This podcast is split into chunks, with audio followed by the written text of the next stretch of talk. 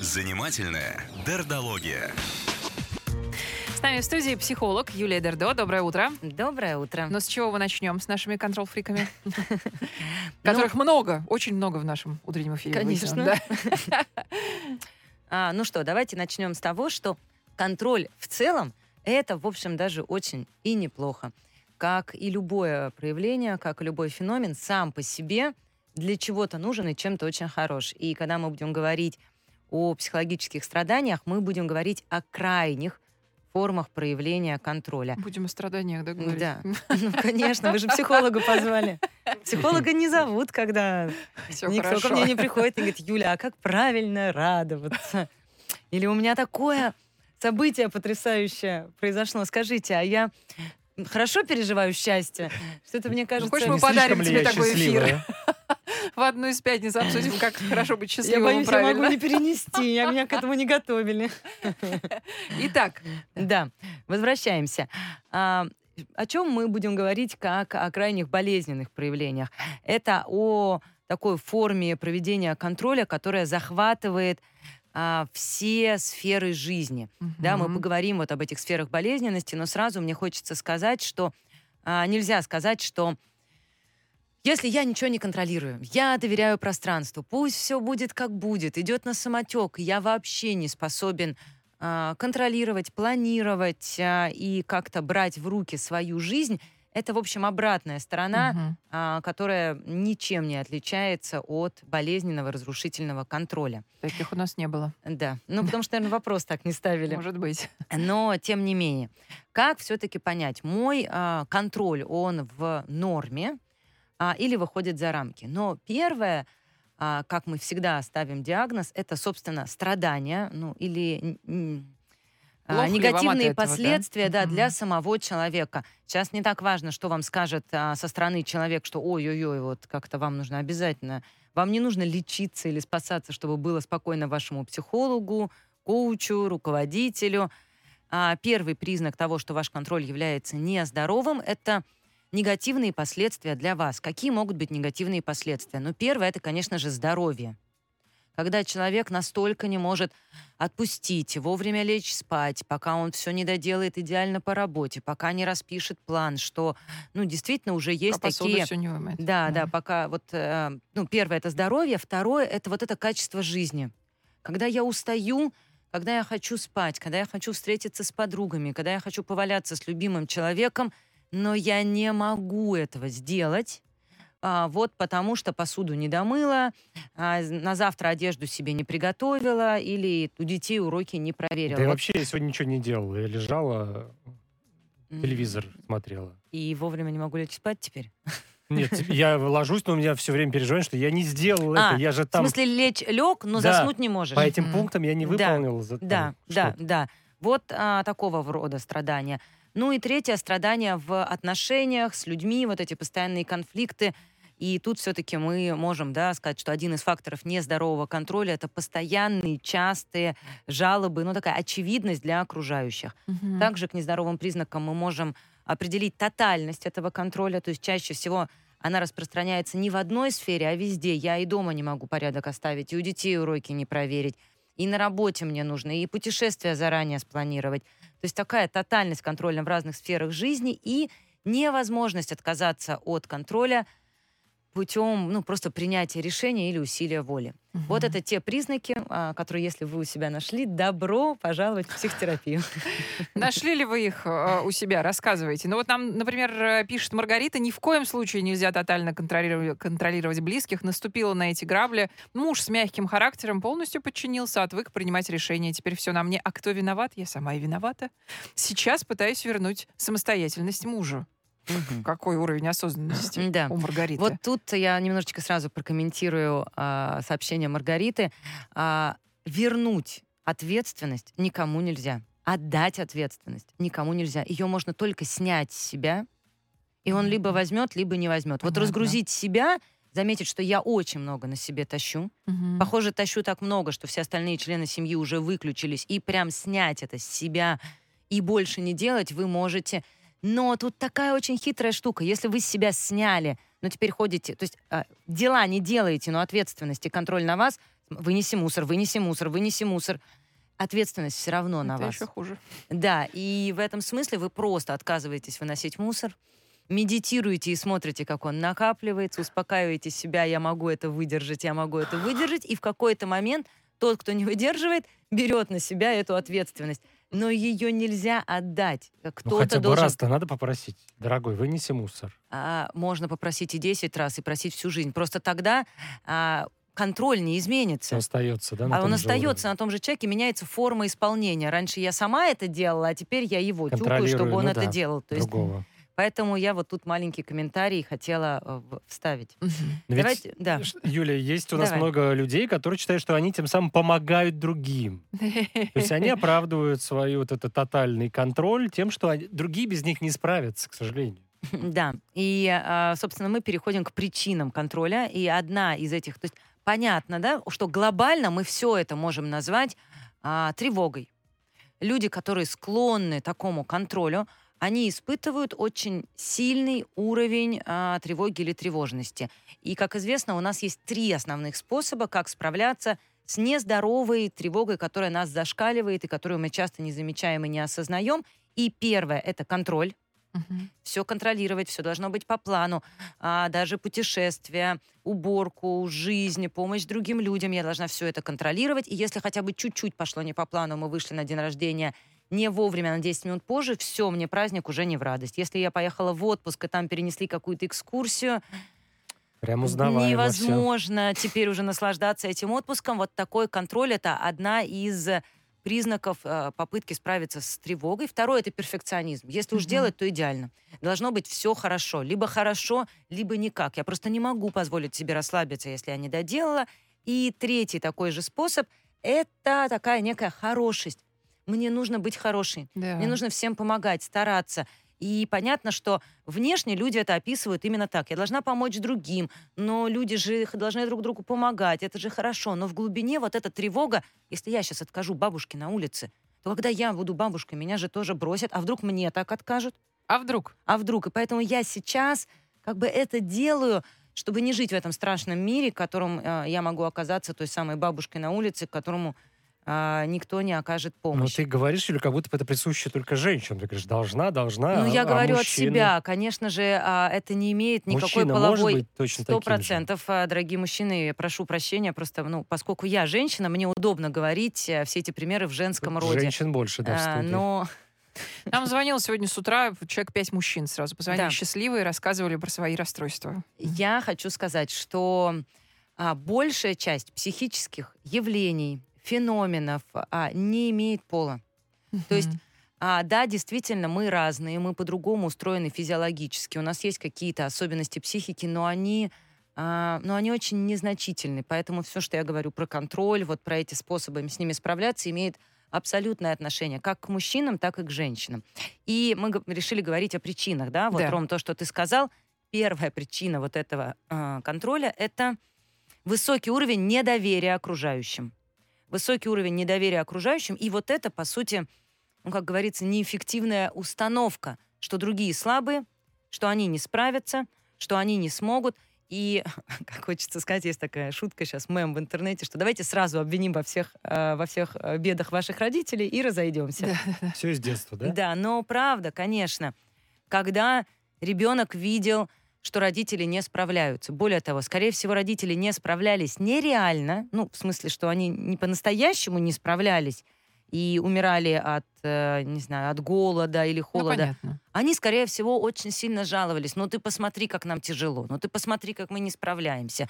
Ну, куда ты опять есть захотел? Я, у меня уже сил нет тебе готовить. Ну, что ты опять Лего просишь? Обычную Я столько не зарабатываю. Стандартную. Ребенок видит, мама не справляется. Мгм. Если мама не справляется и сломается, или папа не справляется и сломается, это очень страшно. Я не выживу, мне нужно беречь своих родителей, родители слабые, и тогда ребенок начинает контролировать. Он начинает контролировать свои желания, не просить лишний раз лего, контролировать, может ли он подойти к маме, пожаловаться, что у него в школе что-то плохо, и лишний раз ее не расстраивать. И вот это уже такой вот контроль, а, могу ли я пожаловаться, могу ли... Да, действительно, в этом есть некая забота об окружающих. Но здесь очень важно понимать, что эти окружающие в заботе, ну, как бы не нуждаются. То есть это взрослая мама или папа, которые жалуются детям, рассказывают, что они не справляются, как им тяжело. Они не реально слабые, они скорее имеют такую просто, ну, эмоциональную привычку угу. ныть, жаловаться и ворчать. И но да, ребенок этого не понимает. Ребенок конечно. этого не понимает, но и во взрослом возрасте вот от таких своих неэффективных установок отказываться достаточно сложно, да, нужна поддержка, психотерапевт, ну или такой уровень осознанности, когда я отдаю что-то, и, конечно, сначала мне кажется, что человек просто абсолютно с этим не справляется. Угу. Ну, например, да, я как женщина, я проверяю уроки у ребенка, и я делаю вот сразу это, приходя после школы, кормлю его обедом, сажусь, начинаю делать. Потом я отпускаю контроль и думаю, все, я больше не вмешиваюсь. И подключается к этому, например, папа или сам ребенок, что я вижу. Они уже пообедали, а за уроки не сели. Все не Время так. идет, а он играет. Боже, они не справляются, они все это... Если подождать какое-то долгое время – то выяснится, что здесь они поиграют, здесь посмеются, потом сядут и сделают это перед сном. Или часть начинают делать сегодня, часть переносят по-другому, а может быть где-то вообще э, в итоге подключается репетитор, и ребенок делает это вместе с ним. Они не делают это так, как мне кажется. Да. И, конечно, мое тревожное вот это а, существо внутри говорит, не справляются, не справляются, делают не так.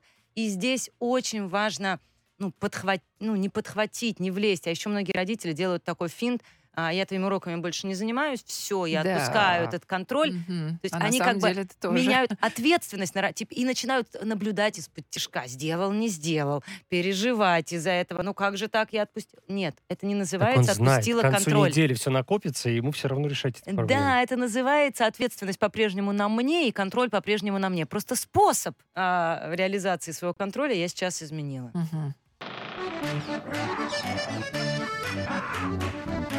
Занимательная дердология. Ну а мы продолжаем отвечать на ваши вопросы и э, раскрывать понятие контрол-фрик. Кто эти люди? Насколько стоит беспокоиться, если ты просто стремишься все контролировать и думаешь... Некоторые ведь себя называют, Юля, аккуратным, потому что я аккуратный человек. Ответственный. Аккуратный и ответственный, да. Да. Но давайте начнем с того, что, может быть, они правда и аккуратные, и ответственные. Мы перечислили в самом начале эфира признаки болезненного контроля. И вот нужно понимать, есть они у вас или нет. А, мы же говорим вот об этих гиперпроявлениях. И понятно, что мы всегда себя оправдываем, почему мы это сделаем. И самое сложное вот это признаться, что, похоже, никаких объективных причин вот так себя загонять, угу. вот так себя третировать нет. Можно говорить себе, что я просто пунктуальный, я просто люблю, когда порядок, я просто там переживаю за своих детей или близких, но если вы от этого все время дергаетесь, страдаете, ругаетесь с близкими, не высыпаетесь, болеете, ну, это непросто, и, и, и есть смысл на это посмотреть. Первое, да, о чем мы поговорили, вот этот высокий уровень недоверия да. окружающим. Второе, это, конечно, страх ошибки и страх наказания. А, вот если вдруг я опоздаю, а, люди будут переживать, будут считать, что я какая-то непунктуальная, или меня отвергнут – или я, ну вот это страх ошибки, отвержения uh-huh. и наказания совершенно. А если вдруг я не проконтролирую уроки, ребенку поставят двойку, мне позвонит его учительница, я буду плохая yeah. мама. А если вдруг, то есть все время вот это сжатое состояние страха а, каких-то плохих а, последствий. А, также это бывает просто, ну то есть не, ну не, не собственный страх, а такая, знаете, семейный, семейная система. Традиция, Семейная традиция, да. Угу. Нет у меня особенно никакого страха ошибки. А, не так уж я не доверяю окружающим. Просто в нашей семье все так было принято. Да, Папа было. был монстр контроля, мама была. Я так научился. Для меня это вообще Конечно. абсолютная какая-то норма. Ровно а, в 5.47 вы должны стоять вообще у подъезда, да, когда да, я подъеду. Да. Не и, дай бог вас здесь не будет. И более того, здесь есть, то есть, с одной стороны, это просто семейная традиция, такую, которую мы, знаете, как этот интроект, такое установка от родителей, которую мы не подвергаем сомнению. Это очень часто бывает mm-hmm. в терапии, когда человек говорит, ну а что, у всех же так? Не, ну это же так. Ты говоришь, почему? Он говорит, ну как почему? Ну, всегда mm-hmm. так было. Ну так. Ну понятно. Ну как, вот как так. с курицей, да? Да, как с курицей а, без лапок. А, Что это? А вот. А вот, Ромочка, слушать надо мои эфиры. Ну, потом мы тебе расскажем как-нибудь. Покажите лучше. А вот.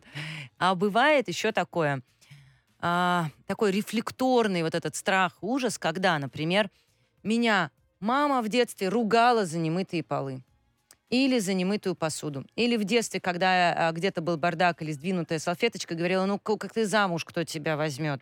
Ну, вот так вот тебя никто любить не будет. Мгм. И, в общем, я слышала, что в этот момент я плохая, это страшно, меня сейчас все разлюбят и отвергнут. И это настолько... Ну, то есть мамы сейчас рядом уже нет. Она мне ничего не говорит, а может быть, наоборот, говорит, ты моя замечательная деточка, как я рада, какая ты классная, выросла. Но Салфеточка когда я вижу вот эту салфеточку, незаправленный диванчик или грязную посуду за гостями, у меня в голове звучит этот мамин голос. Тебя не любят, тебя отвергнут, тебя твоя ценность зависит от того, насколько ты все это убираешь. И, конечно, меня вот в этом страхе и в паранойи начинаю все это быстренько Мне убирать. кажется, у нас у многих все вот эти пункты вместе. Слушайте, ну давайте признаю, что мы очень тревожная, ну, я не знаю, что. У нас в нашей культуре... Ну, что такое тревога? Тревога, Это как я уже норма. сказала, это Мгм. страх, ошибки и наказания. Да. Тревога — это отсутствие доверия людям. Тревога — это вот эта семейная особенность, э, а, да, как бы или наследственное поведение. Тревога — это запрет на выражение эмоций. А Смотри. теперь скажите, чего из этого нет в нашей Все культуре? есть. Все Всё галочки мы абсолютно. Да, ну вот смотри, Чек. Анна пишет нам, что она послушалась, э, наслушалась, она пишет, психологов, отпустила дочь в пятом классе. Меня вызвали в школу и в ужасе спросили, что происходит, мы теряем ребенка. Я объяснила, психологи так велели. Очень просили забыть все и заняться ребенком. Ну что, я прокомментирую. И здесь есть две... а, Смотри, прям обрадовалась. Я обрадовалась, потому что это классный момент. С одной стороны, здесь есть две специфики. Первое, конечно, школе очень удобно, когда родители делают работу учителей. То есть, когда вы своего ребенка учите, мотивируете, контролируете, учителям меньше работы. И самое простое, что они делают, они вызывают маму, говорят, разберитесь с ребеночком, нам с ним не очень удобно, по сути, вовлекая вас в пресловутый треугольник. Мгм. Они не общаются с ребенком напрямую, ребенок не получает своих последствий. Это не коммуникация школа-ребенок, что-то мы ребенка теряем, у нас с ним что-то идет не так. Они вовлекают третьего, вот она классика, Мгм. жертва, синдром спасателей. И первое, ну, большие вопросы к школе, которые вам не сообщают какую-то информацию, воу, смотрите, с вашим ребенком, ну, не знаю, он заболел, или у него да. совсем нет Мгм. друзей, или вот посмотрите как-то. Они вам говорят, «П- поработайте за нас, а мы вот в этом страхе, боже, учитель поругает, боже, учитель недоволен, боже, я плохая мама. Включаемся в этот треугольник. И это отдельная беда нашей школьной системы. Совсем другая точка зрения, что мы пытаемся к ребенку в моменте уроков. Это же очень большой вопрос, это очень яркий вопрос, это все время. Скажите мне, что мне сделать с ребенком? Контролировать, помогать или забить, или отпустить? У нас ребенок тогда воспринимается как объект, как какой-то предмет, на котором нужно нажать правильные кнопки, чтобы он функционировал так, как надо нам на пятерке. И в этом смысле вы никогда не найдете правильного ответа контролировать или отпустить вам вашего ребенка. Нас Правильный ответ, времени, я Юля. сейчас быстро Давай, скажу, он гораздо пожалуйста. глубже. Нельзя просто отпустить ребенка, нужно посмотреть, как ему. С кем-то нужно сидеть рядом, разговаривать, утешать и говорить, ты молодец, у тебя все получится. С кем-то нужно не лезть и вообще никогда близко к нему не подходить. Кому-то нужно помочь догнать и нанять репетиторов, потому что он за это время так отстал, что не справляется самостоятельно. Это очень тонкий, индивидуальный момент. А, И, ну, правда, да, чем меньше вы лезете к ребенку, тем меньше у него сопротивления и больше интереса к домашке. Это такая общая концепция отстать. Но отстать это не значит бросить его с его трудностями. Вот Я вот как раз хотел предложить э, перейти к, э, реш- к вопросам, как решить-то эти все проблемы. То есть можно ли исправить взрослого человека? Можно ли ему избавиться от этой э, своей зависимости, контролировать все и всех? Или уже поздно? Или вот некоторые делают вид, что ну я стараюсь не замечать там этот бардак в, в квартире. Типа меня он не волнует. А на самом-то деле волнует же. А, вот, смотри, хороший момент. А, волновать бардак может, но теперь самое главное, как я с этим обращаюсь. Свобода как раз появляется ровно там, где меня волнует бардак, и я не контролирую себя, я начинаю его убирать, жертвуя отношениями с близким, желанием сходить в кино и собственным сном. Здоровье появляется там, где я замечаю, меня волнует бардак. И дальше у меня есть выбор, как мне обойтись с этим волнением. Убрать сейчас. Или пойти в кино и убрать завтра. Или, правда, подумать, не знаю, пусть лежит неделю, потом придет домработница. Здоровье не в том, чтобы не волноваться из-за бардака. Мы живые люди, и эмоции у нас ну, будут в любом случае. а, здоровье психическое, там, где я могу выбирать реакцию и то, как я с этими эмоциями обращаюсь. Как туда двигаться? Ну, конечно, через пресловутую осознанность и Мгм. ответственность. Для начала заметить и признать, что, похоже, вот здесь у меня свободы нет. Похоже, вот здесь я действительно слишком много контролирую, слишком много цепляюсь и так далее. То есть первое — заметить и назвать. Хорошо, если удастся поймать то чувство, ну, которое возникает вот за долю мгновения до того, как я кидаюсь контролировать. То, что я сейчас хочу позвонить и про- перепроверить, сделали ли они проект. То, что я сейчас хочу влезть в комнату и все-таки сказать, а сделал ли ты уроки Мгм. не знаю, вымыть вот эту самую полочку или чашечку, прям спросить себя, что я сейчас себя чувствую. Возможно, вам удастся ответить на этот вопрос, что мне сейчас страшно, или мне сейчас тревожно, или там, и, и вот прям не покрутить. осознают, конечно. люди, Конечно, не правило. осознают, но это внимание, оно на самом на деле тренируется. уже. Я Мгм. как-то к нашим э, слушателям с большим уважением, я могу сказать, что правда, у нас такая очень зрелая, взрослая и сильная аудитория. Я уверена, что большая часть из них может это сделать какой-то момент, видя двойку ребенка или не сделанные уроки, прям спросите, а я сейчас что боюсь? И понять, что я боюсь, что у него будут двойки, он запустит все это, не сдаст э, ЕГЭ, там, и совсем останется без образования.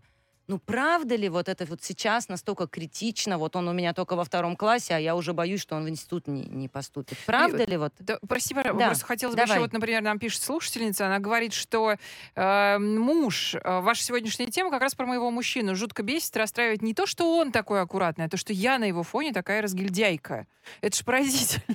Ну, то есть, добро пожаловать в классику созависимости. да. Что такое классика созависимости? Это когда я связываю себя как ребеночек с другим. Ну, то есть ребенок у нас связан с мамой. Абсолютно полное слияние. Сначала у них и тело одно, потом эмоции одни. Ну, все знают эти детские эксперименты. Мама испугалась, ребенок в ужасе. Мама сидит, улыбается, ребенок абсолютно Ну, как бы спокойно на, на играет фоне рядом. аккуратиста ты выглядишь как, как- как каким-то вот... э, Как? Вот это и проявляется. Он есть он. Он любит убирать. Все. Это просто он. Вот это нужно научиться отделять. Что если мужчина ворчит, это не значит, что вы плохая жена. Если он убирает, это не значит, что вы грязнули. Если он ворчит, значит, он просто устал. Если он убирается, значит, ему это его способ себя так успокоить. А мы начинаем вот это себя связывать, что если он ворчит, значит, я недостаточно его как-то там расслабила или, или позволила ему это сделать. Если он убирается, а я, значит, грязнуля, это ваша ценность себя, ваше уважение к себе, ну, по сути, зависит, Мгм. ну, от другого человека. А вот эта классика, если можно коротко, да, э, в- Да. Вымой посуду, вымой посуду, вымой посуду, говорит жена мужу. Муж говорит, да Вынеси тебе же мусор. надо, господи, тебе надо, ты и мой посуду. Ну, то есть понятно, что это какая-то конструкция отвратительная. Да, эта конструкция отвратительная. Я бы не стала ее комментировать с точки зре- зрения контроля или тревоги, Ага. потому что То есть здесь это такое... про другое. Ну да, понимаете, у нас ведь есть, правда, классика, что это тебе надо, потому что это вроде как женские дела, твоя ответственность. Я боюсь, что мы идем тут вот к такому гендерному разделению, когда у нас, правда, женская самооценка завязана на Мгм. том, как выстроен у нее дом. И сейчас с этим ничего не поделать. Мы воспитаны в этой культуре, где что бы ни говорили, мужская самооценка подвязана на реализацию в социуме, количество власти, денег, а, там, самодостаточности и реализации. А А, женская самооценка соз- завязана на создании семьи и дома. Это не актуально. Это, ну, как бы несовременно, но это так. И, и, конечно, когда это вроде как женская ответственность, ей приходится просить в этом месте помощи и, и делить ответственность. Я боюсь, что здесь, ну, Друг- правда, ну, дело не только в контроле. Спасибо огромное. Психолог Юлия Дердо была с нами в студии. Москва FM.